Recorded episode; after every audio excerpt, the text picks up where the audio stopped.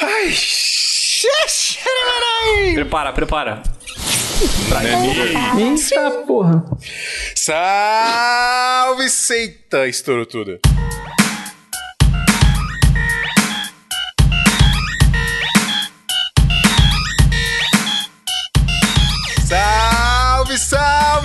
Nossa querida Santinha! Bem-vindos a mais um episódio do Sangue Tamanho do Iso Alto. Eu sou o Fio Rocha e aqui a gente fala sobre audiovisual. E hoje a nossa pauta tá freestyle, tá daquele jeito, aquele jeito moleque, aquele jeito sagaz e Maroto. e maroto, porque estamos no estilo freestyle para falar das maiores invenções do audiovisual, né? O que, o que, que o audiovisual inventou que revolucionou as nossas vidas? E eu estou aqui com um time maravilhoso para gravar com a gente, uma galera raiz aqui de Santa Maria do Iso Alto, tirando o nosso convidado especial, que, por que não? Pode ser raiz daqui a partir de hoje, por que não?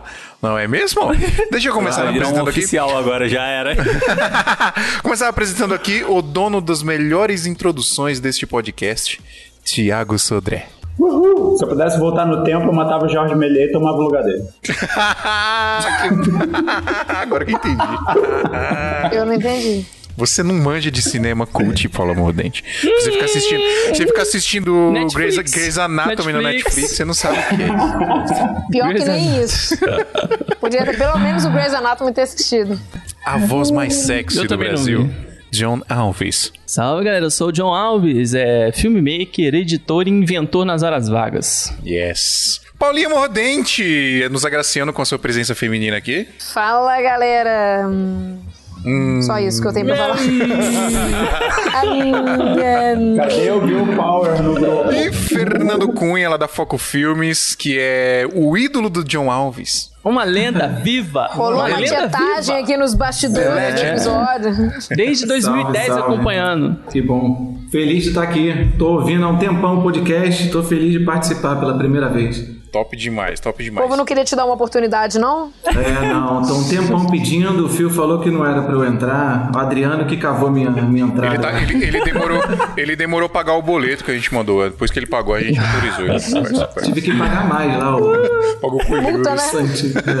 É. o dízimo. O dízimo foi, foi O legal. dízimo, o dízimo da Santinha, né? Drico, Vou falar uma frase. É, Bota a finalmente, música, finalmente, depois calma de tantos não vai ser anos, só eu? É só eu. chama. Cara, audiovisual, a maior revolução foi o X-Video, que depois disso os adolescentes não precisaram mais fazer carteirinha falsificada pra entrar na seção privê das locadoras. Peraí, peraí, peraí, peraí. Olha, se fosse, jovem, Essa eu não esperava. se fosse o Jovem Peraí, Nerd entrar peraí. agora um selo com o gemido. Babaca. Não, aquele Não, é o gemido. sexo, né? Como é que é o sexo, não sei o quê. Ah, é, do Selo- Jovem Nerd. Esse, esse é o Adriano, Diabinho. pessoas. Ouçam, esse é o Adriano. É eu. Então vamos lá, galera. Vamos trocar uma ideia aqui hoje sobre as invenções do audiovisual. Olha, não tem pauta, vamos ter que lembrar de cabeça aqui, porque eu queria que essa, esse episódio hoje fosse desse jeito mesmo. Fosse nesse estilo raiz, que é o estilo que a galera mais gosta e faz tempo que a gente não grava. Então, vamos lá começar o nosso episódio a partir de agora.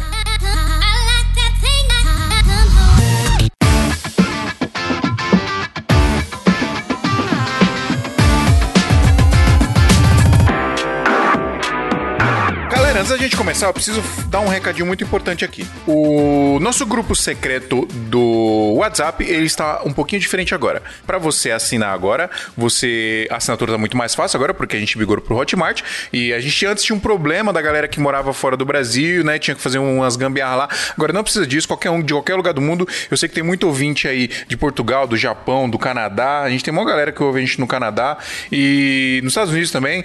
Então, se você tá em outro país, você consegue assinar normalmente aqui para entrar lá no nosso grupo secreto do, do WhatsApp e do Brasil também, obviamente. Tem uma galera enorme lá. E o recado que eu quero dar é o seguinte, galera. As vagas são limitadas porque quando o grupo encher, a gente não vai mais admitir ninguém, porque a gente quer um grupo só. E o WhatsApp, ele tem um limite ali de 250 pessoas mais ou menos.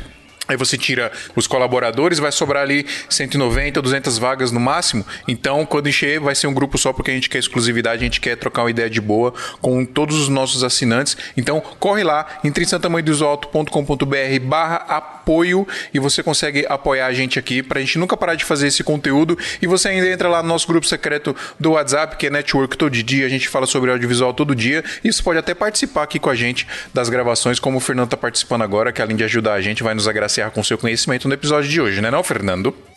Com certeza. Isso aí. Então, bora, galera. Vamos lá. Eu, eu já vou falar aqui qual que é que eu acho que é uma das invenções mais importantes do audiovisual. Na, na verdade, computador pode ser? Não, né? Porque computador é gente invenção da vida, isso né? edição, né? Não, mas mais ou Antigamente a edição era aquele de tic, tic, tic. Eu tava comentando aqui, eu tô há 25 anos nessa, nesse, nessa indústria aí, mais ou menos. Minha mãe, Nessa- nessa indústria antigamente, nessa loucura aí do audiovisual. E eu tava conversando ontem sobre isso, assim. Eu peguei antes do computador, né? Não editava no vídeo, né? Eram dois vídeos de um lado, um do outro, e na mão ele tinha um controlador e tal. Eu peguei o primeiro computador de edição que a gente teve que chamava Amiga, nossa senhora. como é que Vocês era esse negócio, do- Fernando, de editar com... Era as fitas mesmo? Brother. Era fita? fita. Fita Betacam, fita VHS. Pô, eu tenho, depois até pego pra mostrar. Tem um controlador que você conseguia ir quase que frame a frame, sincava os dois, dava um play nos dois vídeos ao mesmo tempo. E tinha um outro vídeo que você dava rec no quando você queria. Ainda tinha uma, um toca-discos, né? antigamente uma fita cassete que você dava play e fazia um negócio que a gente chamava de audio dub.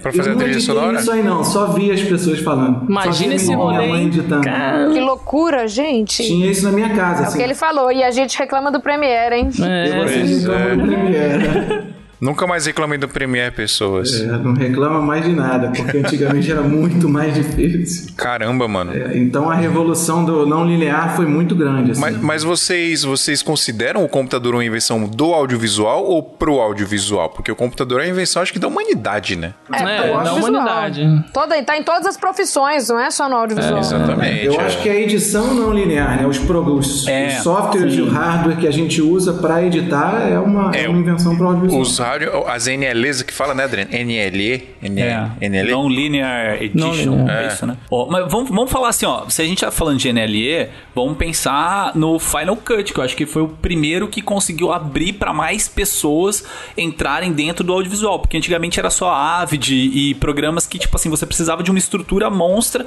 para conseguir trabalhar naquilo, né? O, o Final Cut, assim, posso estar errado, mas o Final Cut, até onde eu sei, foi o primeiro que veio, assim, para um computador mais caseiro. É, é isso mesmo, Fernando? É, popularizou mais com o Final Cut. Eu, a primeira vez que eu editei foi no Final Cut, na real. Eu. Mas eu não sou editor, não. Eu editava, assim, minhas, minhas coisas e tal. Mas tiveram Então- coisas antes que eram, como você falou, mais caras e tal, mais complicadas. Eu acho que o Final Cut popularizou, né? É, tanto que a Adobe, né, até onde eu vi a história, a Adobe foi lá e pegou o- os profissionais do Final Cut, né, que tinham feito o Final Cut e jogou pra fazer o Premiere, né? Ou era vice-versa, era uma coisa assim, tipo, e aí tanto que se você pegar o Final Cut 7 e o Premiere, eles são muito parecidos, né? Aí lógico que depois mais pra frente veio o Final Cut 10, que aí mudou bastante, mas assim, o 7 e o Premiere seguem a mesma lógica de de multitracks, né, de, de Qual que veio fala? primeiro, o De Final mu- Cut ou o Premiere?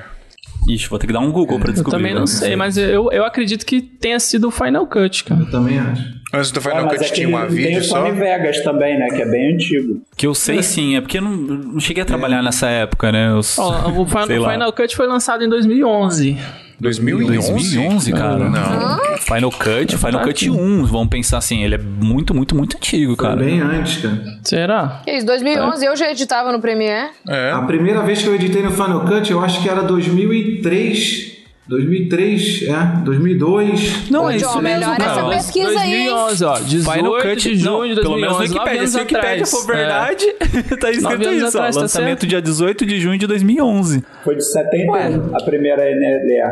Deve Sei ser o lá, Final mas Cut que 10, seja, né? gente. A gente tá batendo a cabeça aqui de quando que foi criado o negócio. É. O importante é que tem, tem os negócios de edição, Não, a a gente, consegue editar no computador hoje em dia, não precisa de uma máquina aqui, ó. gigante, né? Pra quem fazia é, live, né? Porque hoje eu tô vivendo num mundo só de lives também, é, que tinha que editar naquelas TriCaster gigantona tal, não sei o que. Hoje tem aqui esses programas como, tipo, OBS, o Wirecast, o VMix, que, mano, VMix é vida. Pra quem trabalha com VMix sabe o que eu tô falando. e, tipo, cara, eu acho que essa revolução de você conseguir trazer é, programas que eram de sistemas gigantescos, né, para computadores pessoais, eu acho que é uma puta de uma evolução pro audiovisual. Software a gente pode então considerar que é uma invenção do audiovisual, uma das maiores invenções do audiovisual. Vocês pensam em alguma outra aí? Eu tenho várias aqui na minha cabeça, mas eu quero Cara, saber de eu vocês. acredito que o, o Steadicam, criado lá, em, lá pelo Grant Brown, lá, né? Grant Brown, o nome do Rock cara. acho. Balboa. É, não, até antes, né? No Iluminado, acho que o Iluminado foi antes do, do, do Balboa, né? Errou. Eu acho que pra mim o Steadicam foi uma das maiores, assim, velho. Pra estabilização de imagem, né? É, É. que na, na real rola Meio muito que, isso, né? Meio que mudou tudo, sabe? A evolução do Steadicam é uma coisa sensacional. Que permite que qualquer pessoa consiga usar hoje em dia, né? Porque além- tem, tem modelos bem acessíveis aí para qualquer pessoa que, pô, são bem mais baratos que câmeras, por exemplo. E são fáceis de usar. Então, acho Sim. que a evolução do Steadicam, ela foi uma, uma coisa muito, muito importante pro audiovisual, especialmente para nós pequenos produtores, né? É, foi um conjunto, né, Paula? Porque evoluiu o Steadicam e diminuíram as câmeras, né? Porque antigamente você tinha uns trambolhões assim. Exatamente. que Enormes, é. Não tinha como. Agora a gente tem uma câmera micro pequenininha de É, essas, quilo. câmeras, essas câmeras, é, quando, quando as DSLRs começaram a filmar com qualidade boa, foi quando né, veio, veio essa junção aí da, da 5D, evolução. cara. A 5D É, Mark II.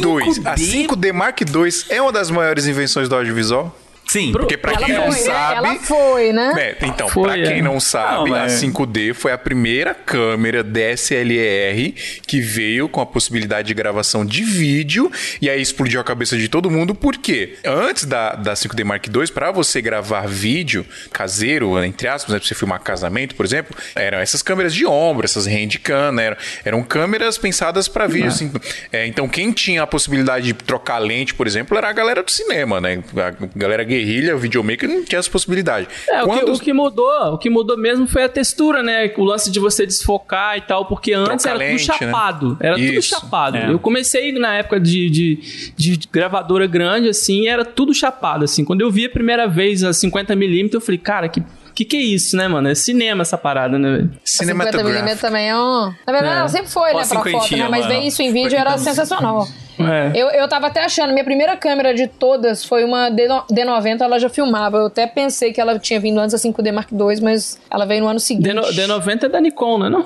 É, da Nikon. É, mas ela filmava. Eu, eu lembro que, que ela filmava, né? Ela mas era em filmava, HD. Filmava, é. Era em 720. Aham, era bem, era bem É, assim. e a Foi meu 5D, primeiro e a contato 5D com já filmava em Full HD, né? É. A 5D É. filmava em Full HD, que já era bizarro pra época, porque tava começando, como o 4K tá começando agora, tipo, ser o padrão. É, gatinhando, né? Na época tava iniciando o Full HD, né? Não era nem tipo, tá, tá virando o padrão. Na época Uhum. tava iniciando, e aí os caras lançam uma câmera, filma até 30, filmava até 30 minutos né, em Full HD, você trocava lente e tal, tinha uma textura cinematográfica ali.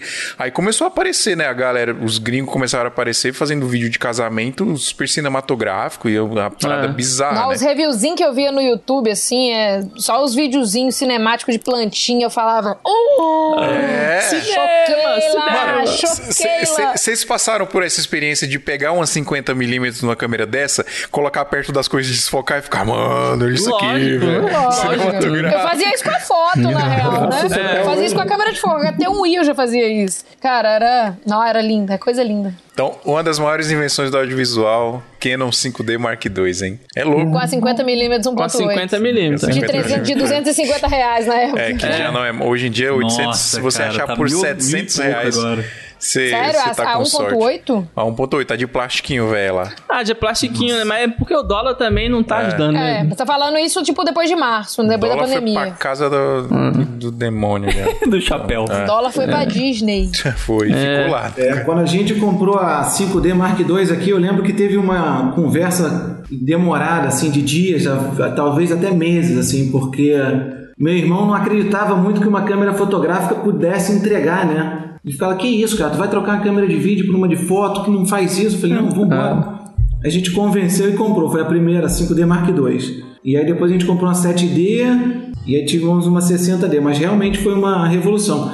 Antes disso, a revolução de câmera que eu passei, assim, eu comprei essa câmera, foi a VX1000. Não sei se alguém aí lembra disso. Porque antigamente para você gravar era VHS, né? Ou beta ou VHS. E aí veio a VX1000, que foi a primeira mini DV, assim, que a galera teve Mini acesso. DV, é, foi a parte que eu E aí, peguei. cara, Mini foi DV. Eu não bizarro, peguei isso, não. assim, foi bizarro, porque eu você pegava e jogava pra edição e era uma imagem muito, mas muito melhor do que a VHS. Sim. E aí quando veio a 5D Mark II, foi, pô, explodiu a cabeça de novo. de todo Digital, mundo. né? É. E aí você ter as lentes de cinema e tal, foi uma, foi uma revolução Eu acho, eu acho que real. ter passado pro digital, que permitiu a gente também editar no computador pessoal e tal, não sei o que, também Sim. é uma baita de uma revolução. Porque pra quem fazia no, no DV ou fazia em beta, etc., você abriu o Premiere, acho que ainda, ainda existe até hoje essa função, e você mandava capturar a Isso. câmera. Quer dizer, você dava É. play no, na fita, na, na câmera, que E- seja, e- em real botava um cabo ali. no Premiere ali. e o Premiere ficava, tipo, filmando, Filmando, basicamente é. o, que a, o que a fita tava reproduzindo, saca? Tipo, era real, real time, tipo, se o vídeo tinha uma hora e meia, era uma hora e meia pra você capturar esse vídeo. Chegava do trabalho aqui com três câmeras, gravou um institucional, sei lá, uma palestra com três câmeras o dia inteiro, oito horas de gravação em cada câmera, você demorava oito horas Você para tinha um cada render. captura. Você tinha um render em tempo real. Em tempo real, exatamente. Era tipo play hack mesmo, você dava É. play na fita, igual, não precisava dar play porque o software fazia automático. Mas você dava captura, a fita dava play, você saía para fazer alguma coisa e o programa ficava capturando. Quando, quando eu comecei a editar, eu tinha um cara só pra fazer isso. Eu pegava depois, assim. Ele fazia Era essa parte edição, né? e depois eu ia lá e editava. Aí então, Que assim, isso, o cartão John? de memória, velho. O cartão de memória que grava, eu acho que foi uma grande revolução, que, pô, salvou muito tempo de todo mundo aí. O SD também, né? Porque a 5D era compact flash, né? Era compact flash, Verdade, não era né? SD? É compact. Não, é compacto. Compact não, flash. é aquele, é o Cartão compact mesmo, o maiorzinho. O SD, eu acho que dele deu uma, uma popularizada também pra galera, né? É. Ainda nas câmeras, vamos entrar para outra câmera que revolucionou aí, que eu acho que foi uma outra invenção interessante também do audiovisual. É que a gente tá falando, não é, não é, não é exatamente uma invenção ou equipamento, mas trazer um recurso para câmera que não tinha, uma tecnologia para câmera que não tinha, que também revolucionou, explodiu a cabeça de todo mundo, que foi quando a Sony trouxe a A7S filmando em... Ela filmava em 720p, em 120 fps, não era a 7S1? Aham. E aí você conseguia fazer em câmera lenta. Eu lembro que pra fazer. Mano, quem- a única pessoa que fazia casamento com slow motion no Brasil era o Guilherme Coelho. E eu lembro que ele tinha um N. Puta, um FS100 FS700, não? o FS700, sei lá, era um bagulho assim, acho que é 700, que filmava ali, acho que alguns segundos em câmera lenta e ele botava nos vídeos e, cara, era bizarro de da hora, assim. Mas É, é, as Canons, elas já, elas já filmavam em 60, né? Mas em, em HD. é, em HD, é a- né? Não, não chegava a filmar. É verdade, é verdade. Mas o 120 FPS foi bizarro, né? Porque você tinha um slowzão mesmo ali, que foi da hora. Eu acho que foi também, dá pra gente fazer a, a menção 7S aí. normal, ela filmava em 120? Em 720p ela filmava em 120 ah, é FPS. verdade. A 7S2 já ve- que veio filmando 120 Em Full HD, isso. Eles já sabiam fazer, Mas só não que- botaram, né? Botaram É. Mas tem a tecnologia Acontece. inteira assim, fio. Se É. a galera entregar toda a tecnologia pra gente, ano que vem ninguém tem mais o que lançar. Porque a galera não consegue é, criar e evoluir a tecnologia em tempo real, vamos dizer assim, né? Exatamente. Obsolência programada, cara. É, obsolência Esse negócio programada. é maluco. Tem uma série que chama. Um um filme, né? Que chama Zei- Zeitgeist. Que ele fala sobre isso, né? Que a lycra era um, um tecido que era, tipo, quase indestrutível. Aí os caras tiveram que destruir pra criar essas obsolências programadas. A Intel, ela tinha aquela, aquele negócio do TikTok, né? Cada ano ela, ela diminui o tamanho e duplica a capacidade. Só que chegou num ponto que, tipo, a Intel não conseguia mais fazer isso, né? E ela ficou enrolando. Eu acho que câmeras rola muito disso, né? Então, é, às vezes você vê um boom, uma explosão, que nem essa da Sony quando lançou 4K, quando lançou Full HD, é, lançou 120 FPS e tal. Aí várias outras vieram acompanhando. Aí você falava, por que a Canon não vem? Por que que a Canon não vem? Porque, mano, se a Canon mete logo isso aí, que ela já dominava um pouco do, do, do mercado, se ela já metesse isso aí, ela não tinha mais o que lançar no futuro, né? Então tem, tem meio que esse negócio que as marcas acabam segurando bastante pra entregar as coisas. Hoje em dia rola bastante com o celular isso, né, velho? De, de lançar aos poucos, né? Demais. Total. Cara, já podia ter celular. lançado tecnologias bizarras de câmera em celular. Pô, você vê a, a própria Blackmagic, aquela, aquela, aquele cubinho assim. Eu ralei no, no, no estúdio outro dia fazendo um vídeo pra uma agência que tava fazendo uma live. E eles filmando só com aquele caixotinho da Blackmagic assim. Eu nunca tive isso pessoalmente. Eu fiquei assim. A cara, é nova muito já? fácil você a, fazer. a Komodo já?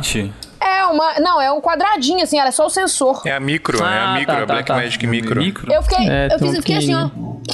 É, Loucura, da hora essa câmera. Pensa se botar um sensor desse no celular. Não é difícil. É. Você fazer um celular, pô, é desse tamanho assim. Você fazer um, um negócio daquele que também telefona e tem aplicativo e uma tela.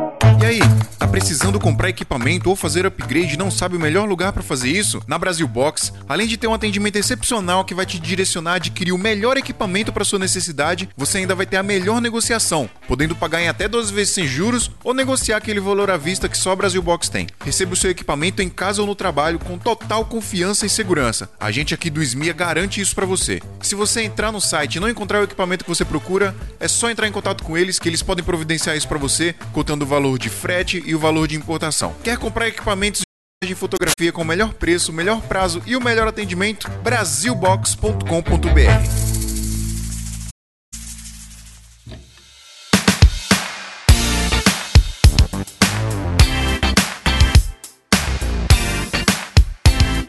Celulares, vocês acham que foi uma revolução?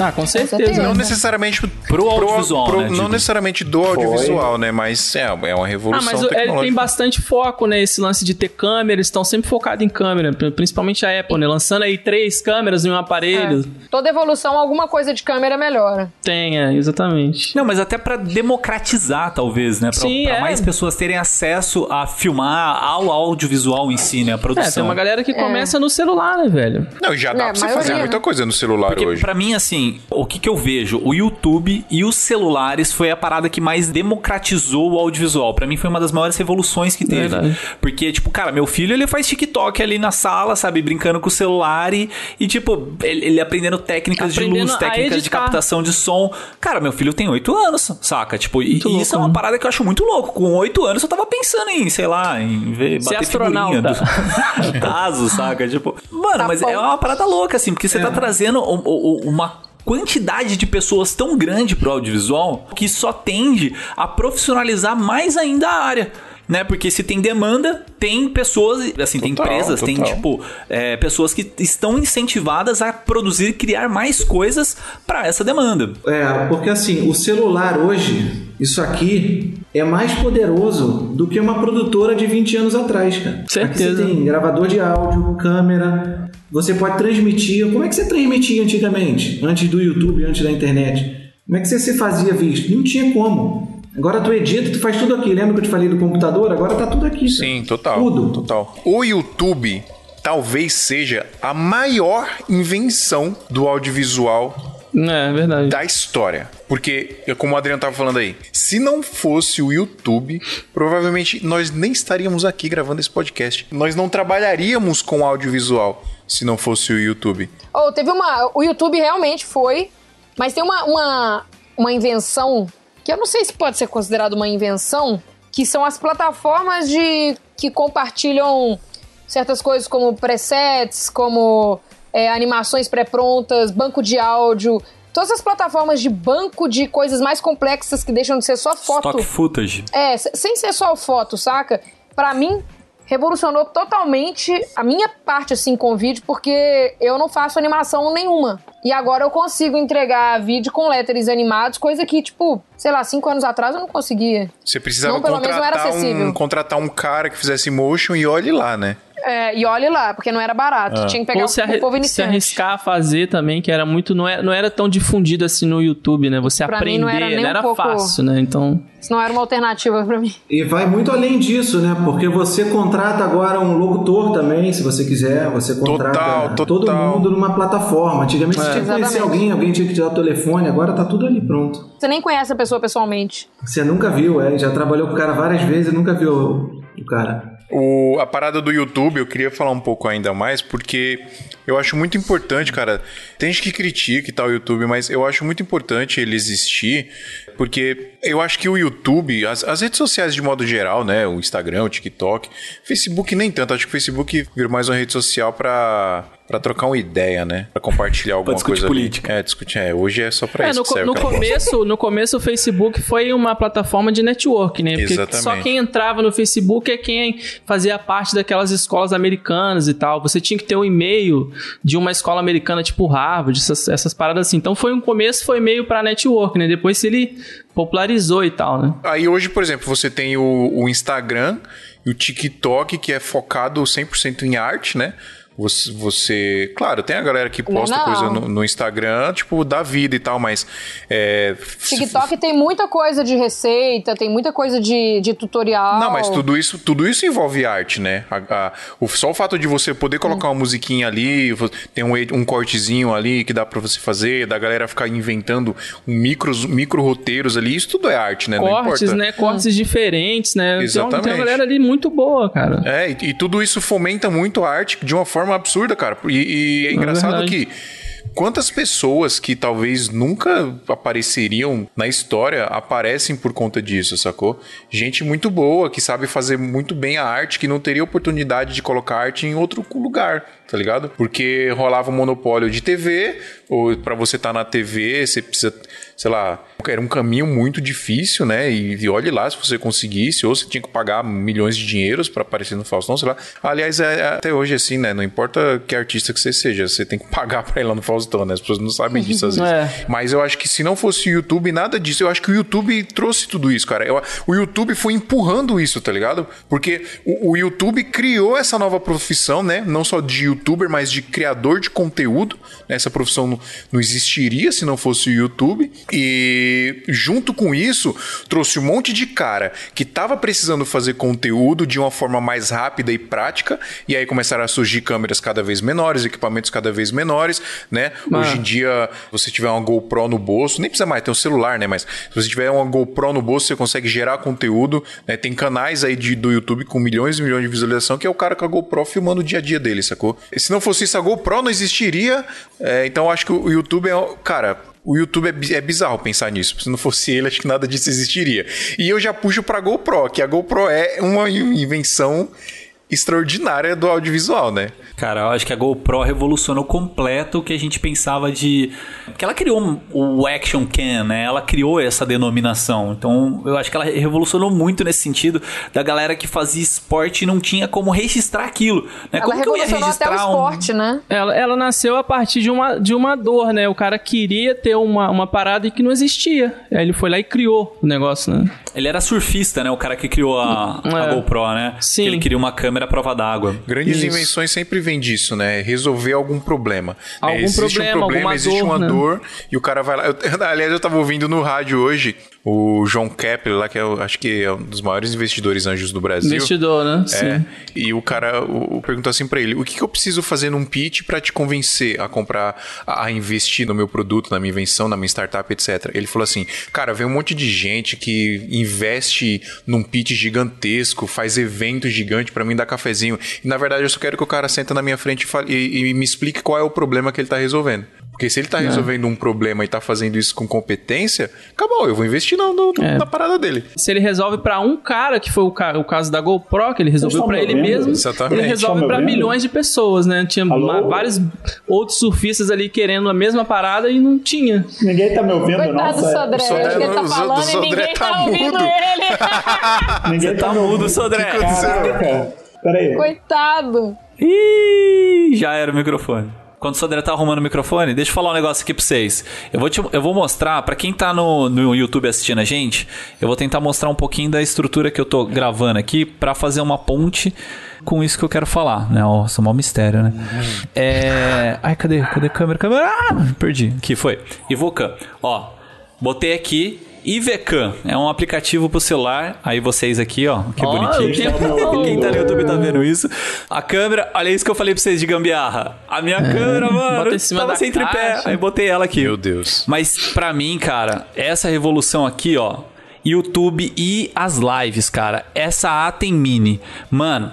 Atem Mini é um equipamento que pra mim foi uma baita de uma revolução assim para as lives que eu fazia, porque cara, antes era uma pancada de equipamento, uma pancada de coisa, e a Atem Mini veio pra tipo minimizar isso, porque eu tenho mesa de corte nela, eu tenho uma placa de captura, né, porque eu ligo ela aqui no, no computador via USB, é, a câmera, né, a câmera ali, ó, eu ligo aqui nela, eu consigo usar ela pra gravar também, consigo usar ela pra transmitir, ela é um encoder, então assim, tipo, eu acho que é um equipamentinho que veio e revolucionou totalmente o, o mercado que existia da, das câmeras antes. É, na verdade, Da- da- desculpa, na, das na verdade, antes. a gente pode dizer que o coronavírus revolucionou as lives. é meio bizarro Ele falar empurrou. isso.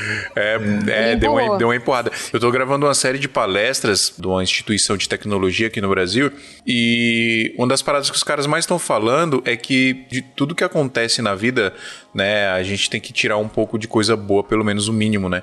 E o que, o que tá acontecendo muito por conta da pandemia é a, a aceleração de implementação digital, né, da, da galera, porque tem muito, tinha muita empresa que nem sabia o que, que era uma, uma transmissão ao vivo, o que, que era um Zoom, o que, que era, tá ligado? Um, uma reunião. Cara, é bizarro. Anti... Quem nunca passou por isso? O cliente, ô, vamos marcar uma reunião, vamos marcar uma reunião. Aí você vai lá na empresa do cara pra ficar duas horas conversando com o cara, trocando ideia pra fazer um negócio que você resolvia numa conversa de WhatsApp. E hoje tá acontecendo o contrário. Ao invés de querer marcar a reunião presencial, a galera, não, vamos resolver aqui no Zoom rapidinho no call, tá ligado? E isso revolucionou até a maneira das pessoas se comunicarem, porque muita gente utiliza de, de, de Alô? arti- Agora artifícios sim, que.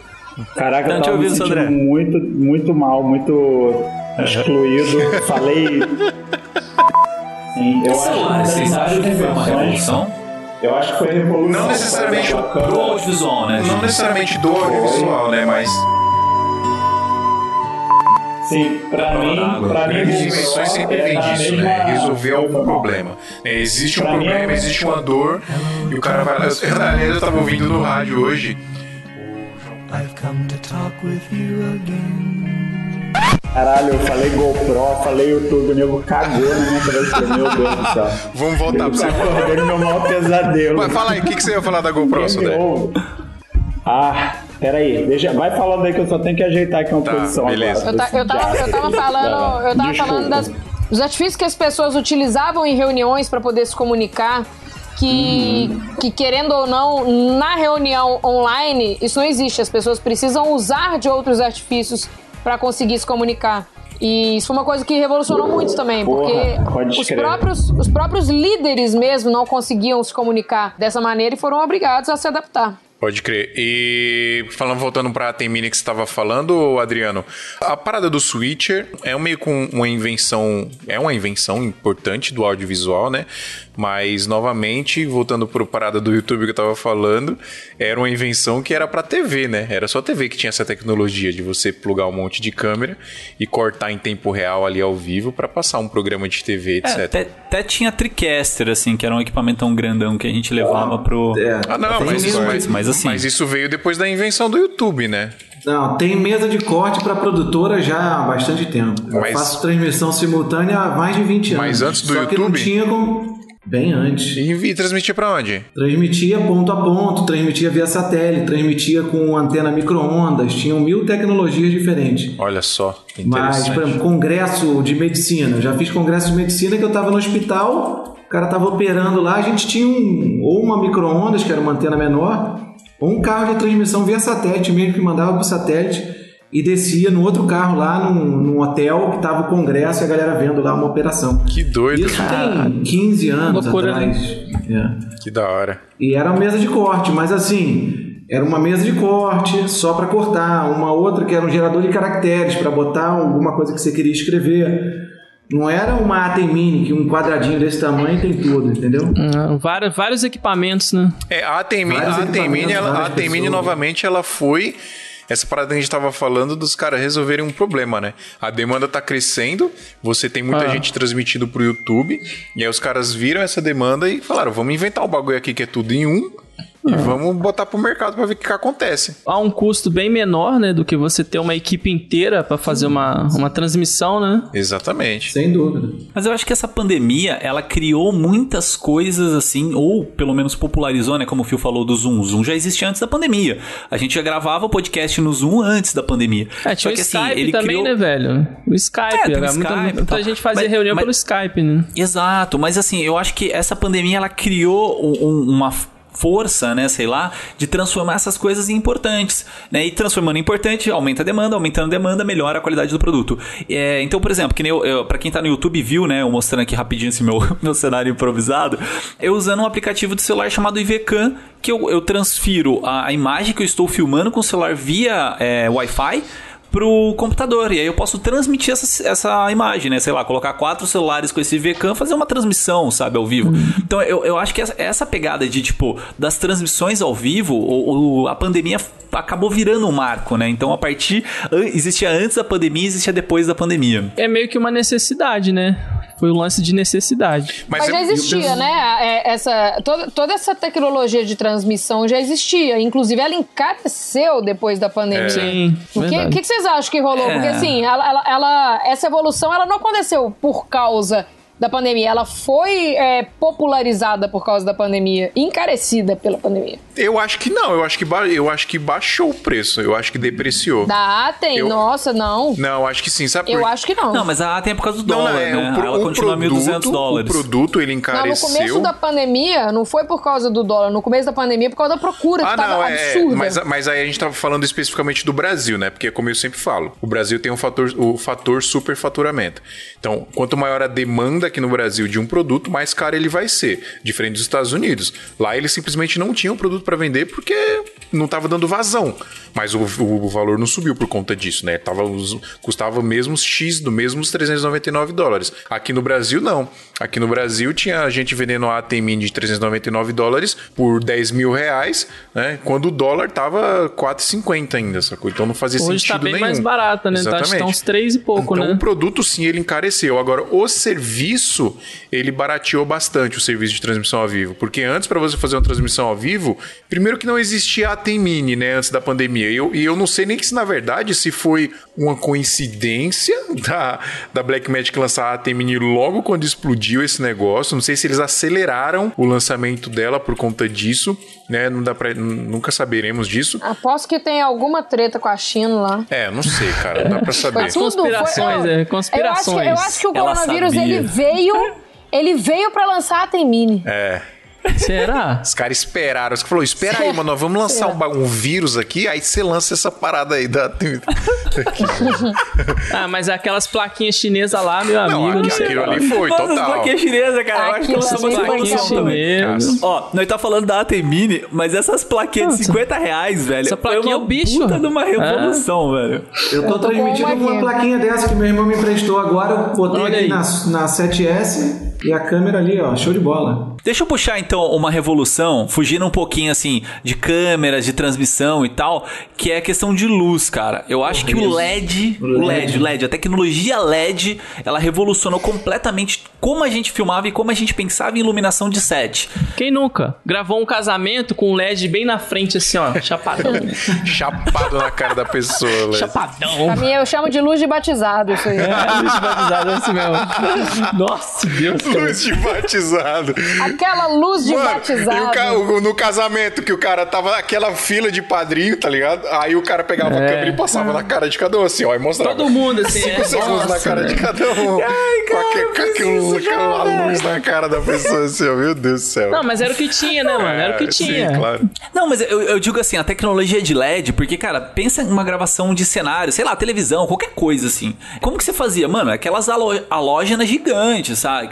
Você tá falando de fresnéis gigantescos que esquentam pra caramba. Quando Pesadaço começou. É, quando começou essa parada de LED, cara, tipo, quando o LED começou a transformar, se transformar numa coisa comercial, é, você reduzia completamente o tamanho e aumentava a intensidade do negócio. Então, tipo, eu acho que, que o LED ele trouxe é, uma, uma facilidade, né? Principalmente por causa de cores, né? Cara, você consegue qualquer cor no LED. Existe aquela- aqueles painéis da Yongnu que você escolhe o RGB dele, sabe? É, Tipo, eu acho uma bastãozinho aqui, ó, pra quem tá assim. vendo no vídeo, isso aqui pode Da Yongnuo, né? botar qualquer cor. Isso aqui é da Nanlite. Agora pensa na conta de luz da Globo.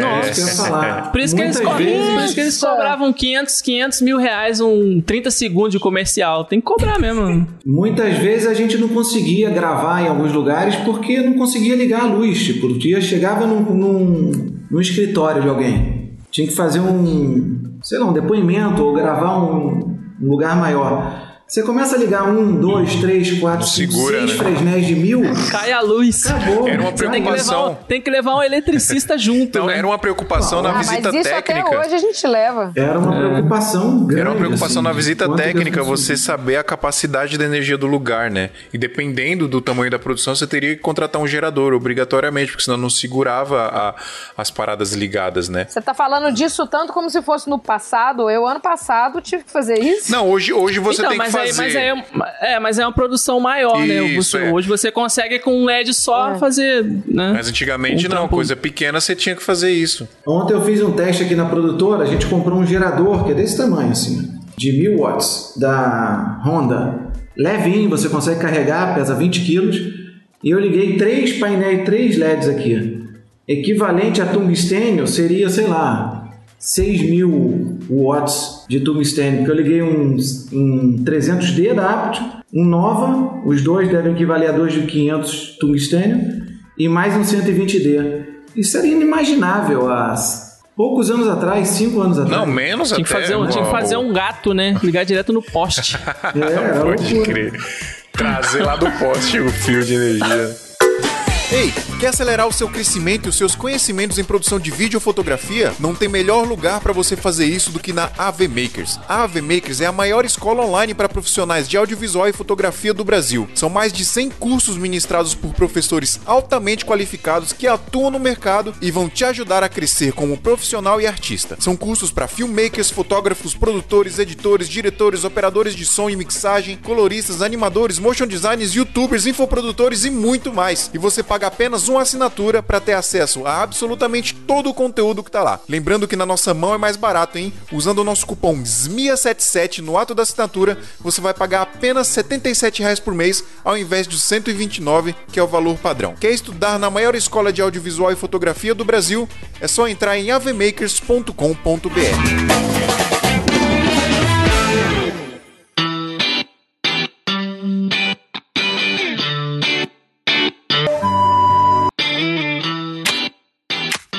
Eu tô rindo do Sodré, Olha cara. lá, o que, que é isso? Você entrou velho? de novo, O que, que aconteceu? Fala, aí? Sandré, fala um pouquinho pra Ah, Não gente. aguento mais, não aguento mais Ah, eu não tô ser ouvindo. escutado. Estamos ouvindo Agora sim, agora. André, já que você entrou aí, bugada fala aqui. aí, o que, que, que você queria falar da GoPro? Fala aí. Eu não lembro, mas eu tô confuso. Ó, Não foi o que você queria falar de tudo, assim. A gente tá, tipo, uma Qualquer hora coisa, conversando Coisa, a gente vai te ouvir. Esse é o seu minuto comercial. Sodré.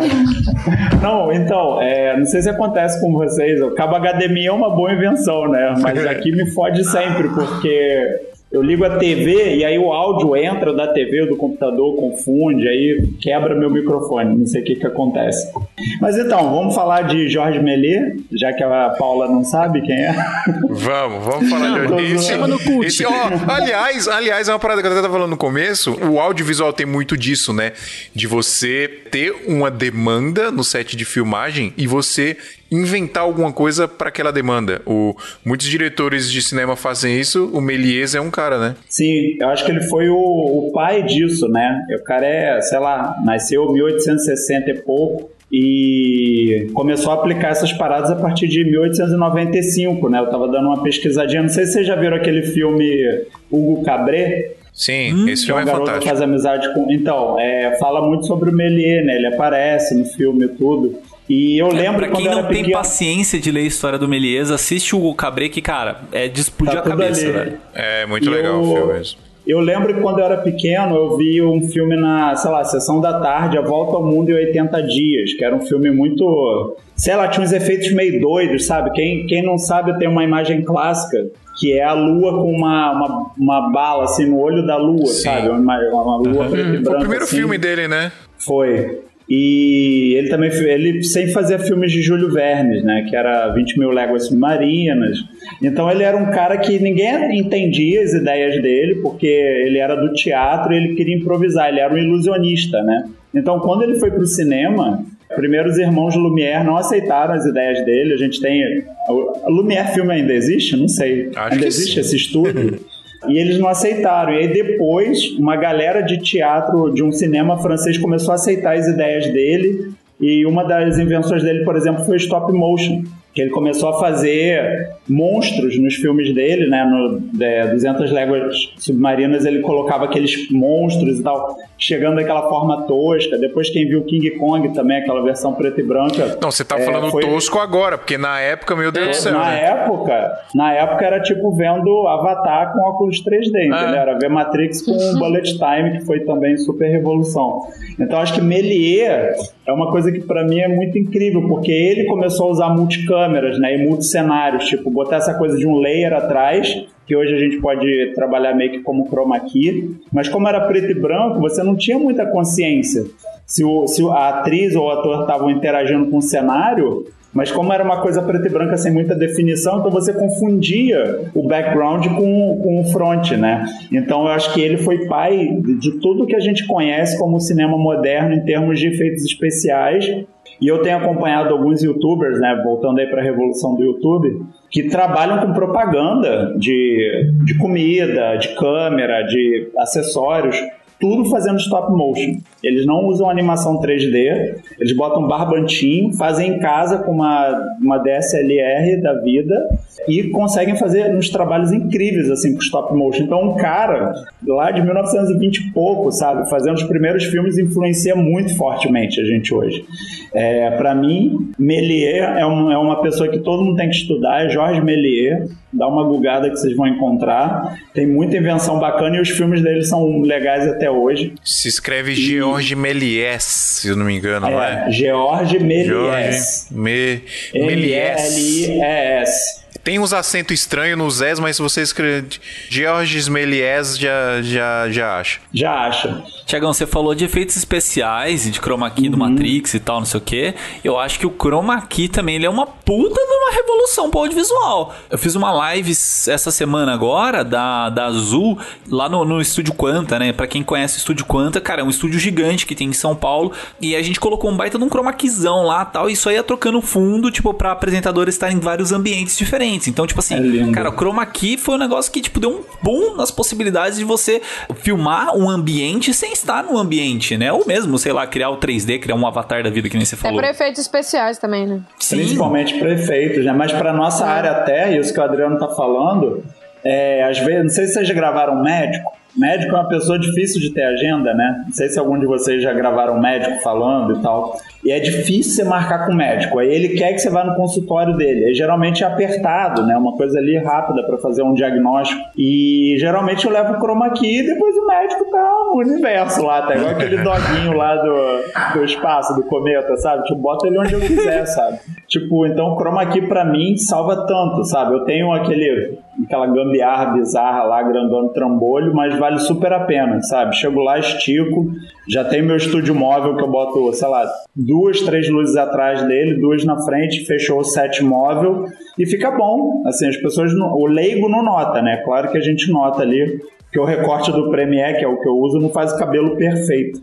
Mas geralmente fica muito bom, fica muito bom. Então acho que Méliès trouxe muito essa coisa do background, do front-end também. E ele foi o primeiro cara que eu tava vendo a usar câmera acelerada. Olha só. Então Como o cara, assim? ele tinha umas. vi- Sabe aquela corridinha, tipo, você Sim, acelera sim, a sim, câmera? sim. Ele foi a primeira pessoa a acelerar o filme. Tipo, usar isso como efeito especial também.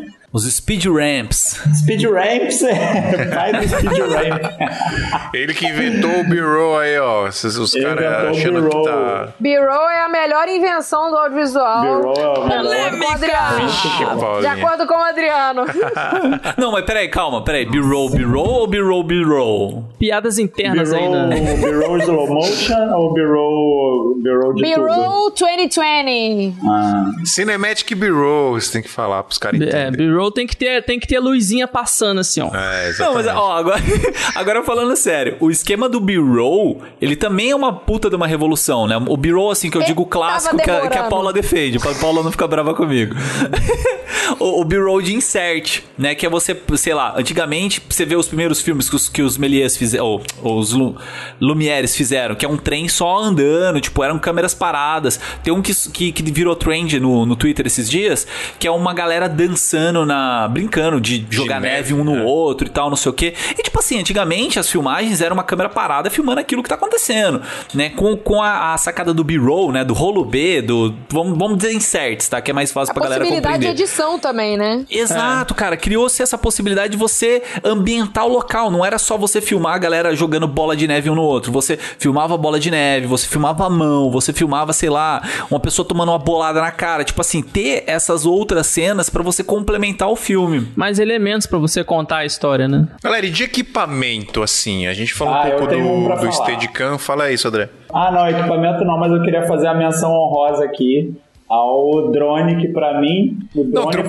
pô, que menção rosa. O drone é uma das maiores invenções da divisão. drone. pela parte, né? Entramos Então- em outra pegada aí. né? Porque o drone foi o que me fez entrar no audiovisual. Eu comprei é, Matou aquele a grua. Phantom 3, que é do tamanho disso aqui. Matou o helicóptero, cara. É. Helicóptero também pra, pra gravação rolava, viu? Sim, e aí eu, eu achava que aquilo ia ser meu brinquedo. Eu fui ligar ele na minha sala, que era um pouco menor que essa. Nossa tipo, eu liguei, ele já voou na parede, Meu assim, Deus tipo, do destruindo tudo.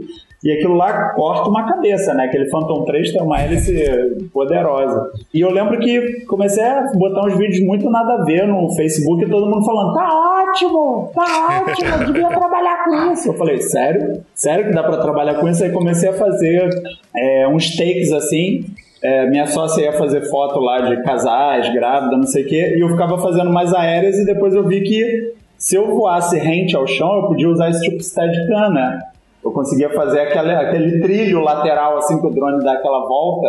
Quando eu fiz essa primeira vez, eu falei, acabou. Paixão, amor, só quero trabalhar com isso. E aí eu virei, eu virei videomaker por conta de drone. Então, pra mim, foi uma revolução incrível. Pra mim, na minha vida pessoalmente, e no cinema todo, né? Tudo, Novamente, tudo, democratização, né? Todo mundo poder ter imagem aérea nos vídeos, não importa o tamanho da sem, produção, sem né? alugar um helicóptero, né? Cara, pensa bem, tu com 3 mil reais você fazer 4K de aérea, sabe? É ridículo. É. 3 mil reais você Tem um meme que a gente 4K, postou lá no. no- Ai, desculpa, Sandra. Não, tudo bem. Fechei aqui, vou fechar dar mute aqui de novo. Até o final. Não, Valeu. não, É que eu achei que eu tinha terminado. Tem um meme que a gente postou lá no, no Instagram do Santa Mãe do Alto. Então, pra quem não segue a gente no Instagram, segue a gente lá. Que é o, o Roberto Carlos pilotando um helicóptero, né? De um, de um filme dele. E aí ele vai passando por Copacabana tal. Tipo, coisa assim que hoje em dia, velho, tipo, a, a NAC nunca ia. A Sim. NAC não, a. Como fala? Que permite os voos. Mas, tipo, hoje em dia ninguém nunca ia liberar pra fazer uns voos daquele, velho. O cara passa dentro do túnel com o helicóptero, bro. Ah, é? Ele passa dentro do túnel o helicóptero. Eu já voei com o filho dele pendurado na no Caraca, helicóptero o que, que você não fez, Fernando? Conta. O que, que você não fez? Ah, 25 Cara, tem muito anos né, estrada. trabalhando, né, filho? Caraca. Pois depois fala, porque que eu sou fã do cara, né? Não tem como. impressionado. Fernando é um cara Virei bem relacionado, também. hein? Virei fã também. Mas esse cara é. Esse cara é bem conhecido aqui no Rio. Ele tem um O piloto de helicóptero. aqui helicóptero. com, é, era o pai dele, agora o filho. Ele tem um helicóptero com aquela câmera estabilizada, que é uma bola, assim. Sim. Aham. Eu acho que ainda é o único que tem aqui. Queria puxar mais uma invenção, sem querer puxar saco do Melê, mas a última dele, assim, que foi muito boa, o storyboard. Ele que inventou o storyboard. E, cara, eu, pelo menos, eu sempre uso, nem que seja um rascunho num, num, num bloquinho antes de fazer qualquer filmagem. Depois eu fico puxando aquele papel amassado do bolso, olho assim e falo, não, a gente tá no caminho, sabe? Explica o que que é o storyboard aí. Tem gente que não sabe. Tá, o storyboard basicamente é, são desenhos que você faz do seu projeto, né, audiovisual. Então, se você vai ter, sei lá, vai gravar uma, uma cozinha, né, alguém fazendo uma receita. Você vai ter lá, primeiro desenhozinho mostrando que a mão na fa a mão com a, não a mão na faca, né, mas a mãozinha com a faca ali cortando algum legume. E aí depois botando no forno, depois tirando do E depois forno. a faca na mão. Depois a Isso. faca. Aí depois jogando Então pra você- cima o legume, e girando na Jogando pra mesa. cima, a câmera vai Girando a longe, cebola. Isso. girando- Tudo em câmera lenta. Câmera lenta com luzes passando, com luzes passando. Ah, gente, não, ó, explica direito. É tipo, storyboard é tipo um roteiro desenhado, tá? Então já tá todos os quadros ali É um desenho. quadrinho do que Pode- vai acontecer. É, pode fazer isso também com frames de referência. Eu faço isso Pode. muito. Meus storyboards são todos com frames de referência. Eu não desenho ainda. Eu uso muito plano de filmagem, cara. Eu, eu faço uma lista das cenas que precisam ser feitas, não necessariamente desenhada, só escrita, uma descrição ali do que vai ser feito. Dependendo do- se for um projeto de médio pra grande, eu, eu faço isso pra não esquecer nada, né? Até às vezes pra logística ficar mais fácil, né? Por exemplo, eu já gravei vídeo. Quando é mais artístico, eu uso frames. É, é, plano de filmagem com os frames. Que eu visualizo assim, já É, isso eu não faço, não. Já fica eu tenho, fácil, eu tenho né? preguiça. Ajuda muito, né, você pensar antes, como analisar e avaliar como vão ser as cenas, porque perde-se muito tempo quando você chega num local e fica tentando é, arquitetar aquele ângulo. Tem um programinha que eu estou usando, depois eu vou, vou passar para vocês o nome que eu esqueci agora, que é um Estúdio da Vida. Que eu comecei a dar algumas consultorias online para o pessoal se gravar em casa do celular, né? Pra galera poder fazer zoom maneiro, fazer é, StreamYard e tal. E aí eu pedia pra pessoa filmar 360 a casa dela, ou o quarto. E aí depois eu fazia esse ambiente 3D e mostrava aonde eu queria que a luz viesse e fosse. Tipo, pra entregar pra ela falar, ó, quero que você grude aqui uma lâmpada, alguma coisa, um abajur, qualquer coisa que você tem em casa. Outra aqui pra já dar difundida aqui, essa distância pra dar menos sombra. E esse programa 3D, ele simula muito bem o jogo de sombras, né? Então você consegue dizer qual é a distância que a pessoa tem que estar dentro do quarto dela ou da sala para não dar sombra na parede, para não ficar um objeto atrapalhando. Então, eu acho que esse storyboard 3D também que eu uso para É aquele software lá do. É um, que é tipo um jogo? É tipo um jogo. É, tem esse que é tipo um jogo, eu não tive grana para comprar ainda, porque esse é muito caro. É que é, não sei o que é light, não é? Alguma coisa assim. Galera, pra gente fechar, tem mais alguma coisa? A gente falou de drone, a gente falou de Steadicam, tem gimbal, né? Teve um negócio que veio na minha cabeça aqui, o gimbal, que é a evolução do Steadicam, e o transmissor também sem fio de vídeo, né? Que também é uma boa invenção, assim, que salva vários sets, né? É verdade. Assim, em qualquer lugar consegue ver o, sei lá, o cliente está no set, o cara pega, às vezes até um iPad e consegue acompanhar, não fica ninguém atrás de você ali. Tudo que for sem fio é uma invenção É, excelente, né? Falou, Eu tô achando esse programa tá com cara de que vai ter parte 2. Com certeza. a galera vai mandar um monte de coisinha que esqueceu. Nesse episódio mesmo, é, eu sempre gravei com fone de ouvido com fio. E aí eu, eu tenho um problema que é um tique que eu, às vezes, eu mexo a mão assim, ó. Aí eu bato no fio dele e arranco minha orelha fora. Aí eu peguei esse foninho aqui. peguei esse foninho sem fio, o cara resolve pra caceta, saca? Tipo, eu acho Não, que, que essa. Tu tinha, ligado, tu tinha ligado ele no Rode, né? No pequenininho? Rode sem é, fio, cara, né? Te- Teve uma gravação que eu fiz com vocês, é porque agora eu tô usando esse, esse microfone condensado, né? Mas teve uma, uma gravação que eu fiz com vocês que eu coloquei um Rode Wireless Go, né? Que é aquele é, lapela, né? O microfone de lapela sem fio. Coloquei aqui na blusa, coloquei o, o fone sem fio e, cara, tava dando um rolê pela casa, trocando ideia com os caras aqui, aqui na sala, assim, aqui no, no, no chat, né? Mas eu, eu acho assim que o, as tecnologias sem fio são o futuro que a gente vai passar agora. Porque eu trabalho com live, assim, e pra quem acabou vendo aqui no YouTube minha mesa aqui, vai ver o tanto de cabo que tem espalhado, sabe? Cabo de USB pra mouse, cabo de USB pra, sei lá, pra. Ah, tem cabo de HDMI, cabo de não sei o que, não sei o que, não sei o que lá. Então, eu acho que ainda o futuro vai ser que isso vire tudo sem fio. Então, tipo, é é só questão de você, sei lá, colocar nos canais certos as coisas e pegar e funcionar. Mas eu queria fazer uma, uma ponte, só comentando um negócio que, o- que o Sodré falou, sobre o 3D, né? Que você falou de efeito especial, de 3D e tal. Eu acho que o 3D também foi uma, uma baita de uma revolução pro audiovisual em si, né? Então, eu, eu comecei trabalhando como compositor de vídeo e eu basicamente eu pegava aquela cena 3D, né? Imagina, sei lá, o dragão do Game of Thrones que foi feito no, no Maya, né? Num, num software de 3D. Eu pegava esse dragão, colocava num, num, num espaço que que foi filmado em chroma key, né? Que aí você já vai juntando várias técnicas ali no meio, com pessoas andando na rua, e aí eu Difícil é pegava outras dragão no imagens. chroma key, né, cara? Difícil botar ele quietinho lá. É complicado. é um bicho muito E aí, arisco. tipo, eu pegava essas técnicas assim, tipo, sei lá, pegava um mar que foi feito em 3D também. Então eu, eu acho que o 3D pro audiovisual, assim, tipo cinema, é, publicidade e tal, ele fez um boom que quebrou basicamente uma barreira da nossa própria imaginação, né? Então você imaginava antes, sei lá, ah, pô, eu quero fazer uma filmagem de um dragão.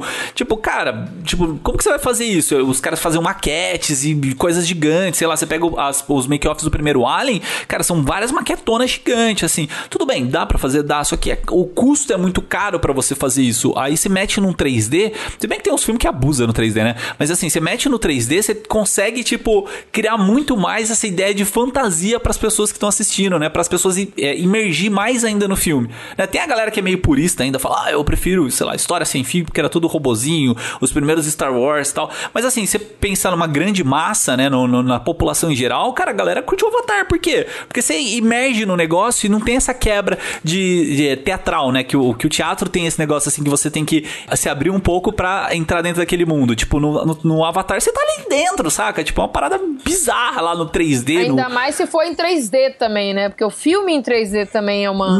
Você colocar Ah, tá. um óculos Ah, não, e, isso eu e- acho e bosta, ver o isso eu acho filme. merda. Ah, eu que acho que não pegou muito, não, hein? Nossa, mano. Eu Tô odeio- comentando sobre tem esse um negócio 3D que eu do, do Avatar, que a gente odeio, fala é- do óculos 3D. Não, aquilo horrível. não. Aqui assim, Ah, dentro do cinema não chama 3D, chama estéreo. Porque sua vista ela tá vendo de dois- duas formas diferentes. É porque a gente fala 3D, 3D e vira um monte de É 3D. tudo merda igual. Ah, o cinema chama de 3D, Estéreo, mas 3D. quem É produz chama igual. de estéreo. Tudo merda É igual. ruim, Eu não não gosto também, não. Me dá uma baita dor de cabeça. O nome não muda, não, de ser ruim. Ah, é existir horrível, essa mano, é merda. horrível. Mas é uma experiência pra muita gente, principalmente quando foi lançado. É né? marketing, mano. mas você É paga mais é pra ter dor de marketing, cabeça. É, é marketing. É, eu, não, eu não gosto. Hoje em dia eu também não Puro gosto, não. marketing. Mas quando foi lançado uma primeira vez, pô.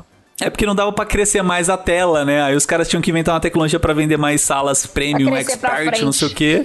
E aí inventaram esse treco aí do, do- das imagens estéreo. Mas, cara, sei lá, me dá dor de cabeça aquilo. Eu lembrei de uma coisa aqui, só, só um segundo fio antes de acabar, porque em outros grupos aqui a gente tá conversando sobre isso aqui, ó. Aplicativo, dá pra ver aí, ó. Um pouco manual, mas é um aplicativo que eu controlo aqui na palma da mão. A câmera, se foi isso, eu achei genial, velho. Cara, não é nem a câmera, são as- os refletores que eu tô usando no set aqui, ó. Ah, isso. Olha aí, Moleque, alguém tá no. YouTube tá vendo isso. Aí porque o cara Isso, tá hein? 25 anos no mercado. Você tá fazendo um estúdio, você não precisa subir por, pra mudar a intensidade do refletor, mudar. Agora tudo na palma da mão de graça. No O aplicativo é grátis. Isso aqui realmente eu tô usando há, sei lá, um mês e pouco, dois meses. E já mudou a maneira de eu fazer. de eu trabalhar, porque é muito mais simples, cara. Você coloca a luz ali, não precisa mandar um amigo, uma. Pô, muda um pouquinho, aumenta, diminui. Você tá com a câmera aqui, você faz sua exposição com a ponta do dedo aqui. Muito bom. Meus painelzinhos da Yongnu são com esse tipo de aplicativo também, né? Pra quem usa essa, esses tubo LED da Yongnu e tal, é tudo pelo Bluetooth do celular. E tem um negócio que eu achei mais massa, o Phil que me mostrou um tempo atrás, pra você controlar a Blackmagic Pocket pelo celular. Então eu fui fazer um job com, com o Carelli, né? Pra quem não conhece, o Rodrigo Carelli, segue o Instagram dele aí, o cara, tipo, é o rei das lives. A gente fez uma, uma live num, num teatro e tinha uma Blackmagic Pocket numa grua.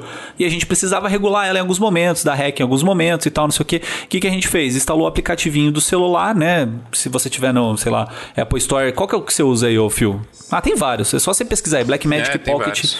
Tem vários aplicativos. Aí você consegue ah, mexer no shutter da, da câmera, mexer na íris, mexer no. Se a íris não for manual, né? Mexer no. Se dá hack ou não, desligar a câmera, tipo, tudo pelo celular também. Acho Isso é muito muito louco. isso. bom. Sabe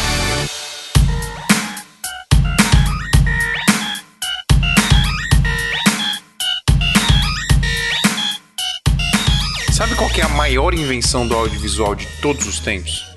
Sabe qual que é? Qual? Sabe qual? Eu vou dizer. Flaqueosmia. Eu vou dizer pra vocês qual que é. É o Santa Mãe do Iso Alto. O ISO alto é uma invenção muito O boa Iso também. Alto é a invenção. A, se- a 7S2, quando eu peguei a primeira vez, eu botei lá em 40 mil. Falei, nossa, velho. Eu já filmei em 51 mil na Meu 7S2. Deus do céu. Pelo amor de Deus. Eu não preciso de LEDs. Depois a gente tem que fazer um episódio só de revolução mobile. LED batizado. coisa Só de revolução o quê, Sodré? Mobile, sabe? Só Pode de, crer, pode só crer, de pode crer, revolução.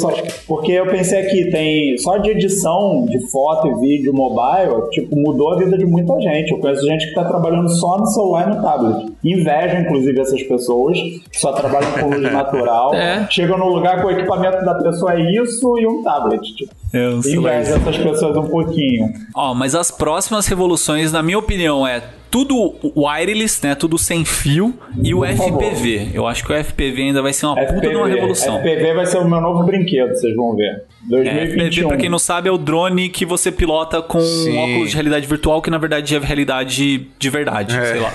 Estamos estamos, estamos é, ensaiando aí, tentando marcar com a galera aqui do Brasil que tá fazendo FPV pra gente gravar um episódio só disso, pessoal. É isso, ó. Mano, cê- acho que ficou faltando um monte de coisa a gente falar. A galera aí do, do nosso grupo secreto lá de Santa Maria do Isoto, manda lá depois que eu vi, se lembrou de alguma coisa. Manda lá no nosso Instagram também, no arroba podcast, ou no meu, ou no do Adriano, se a gente esqueceu de alguma coisa aí também, ou da galera aqui, qualquer, qualquer um.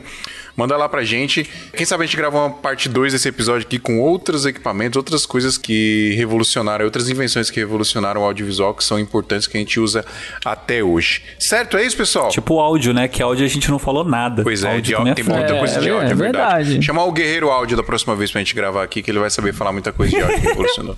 é isso, galera. Muito obrigado, valeu. Pessoal, não se esqueça de ajudar a gente lá no nosso apoio. É só entrar em santamanhodosalto.com.br barra apoio, assinar lá, escolhe o plano que melhor cabe aí no seu orçamento. Ajuda a gente a não, não parar de fazer o Santa Mãe do Visual e ainda entra lá no nosso grupo secreto do WhatsApp, que é Network, 24 horas por dia. A gente fala sobre audiovisual 24 horas por dia e você tem a possibilidade de vir aqui e gravar um episódio com a gente aqui no Santa Mãe do Visual no podcast, beleza? É isso, valeu John, valeu Adriano, valeu Thiago, valeu Fernando, valeu, Valeu. Paulinho Mordente e até semana que vem. Valeu. Valeu, mais, gente. galera. Tchau, tchau. Tic flex, tic Valeu, flow. tchau. Tchau.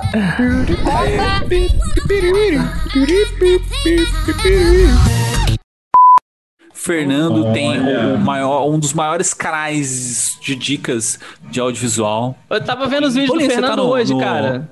O... Oh, peraí, peraí, peraí, peraí, peraí. Ah, não, ah, não, não, não, não, não, não, não, não, não, não, não, não. Peraí, peraí, peraí, peraí, peraí, peraí, peraí, peraí. Peraí, o Eu, quê? eu não estava reconhecendo o Fernando. Mano, a gente falou que é o Fernando da Foco Filme, você tá tipo. Aí, ó, tinha que gravar essa reação aí, ó. Meu essa, é Deus rea- do céu! essa é a reação que eu ia ter, só que eu me contive. Ô, Fernando, Aí eu fui chamado de, de. Não, tá- Fernando, você me ensinou os bagulho e tudo que eu sei de vídeo, É velho. isso que eu tô falando, Meu cara. Deus! Porra, uma hora pra me reconhecer, É uma Eu não hora. tava reconhecendo É ó, você, Quando velho. eu comecei, quando eu comecei a te assistir, Eu você tinha o cabelo assim maior, tá ligado? É, Cabelo mano. é. Eu aprendi, 2010, mano. mano. 2010 eu me inscrevi. Eu me inscrevi nesse canal em Quem grava 2010. isso? Continua Meu Deus. gravando. Meu Deus, Aí, tá gravando, tá gravando. Pode botar no episódio aí, ô Fernando. Bota nos extras. Pô, é sério, cara. Aquele olhinho mangá assim, velho. É porque só, mano, Fer, o Fernando. Mano, quem é esses caras tudo no tela aí, ó? O John, velho? Casal Reg, Daniel Marvel, é, qualquer um, eu também, tudo no tela. Os caras que ensinou, que ensinou o Brasil a produzir vídeo foi esse mano aqui, ó. O Fernando. Mano, se eu fosse o filme, ficava quieto, mano. Sabe quando você não entende o que o cara fala, você só dá uma risadinha e dá um ok? Esse programa foi editado por Adriano João Videomaker. Produções audiovisuais e podcasts.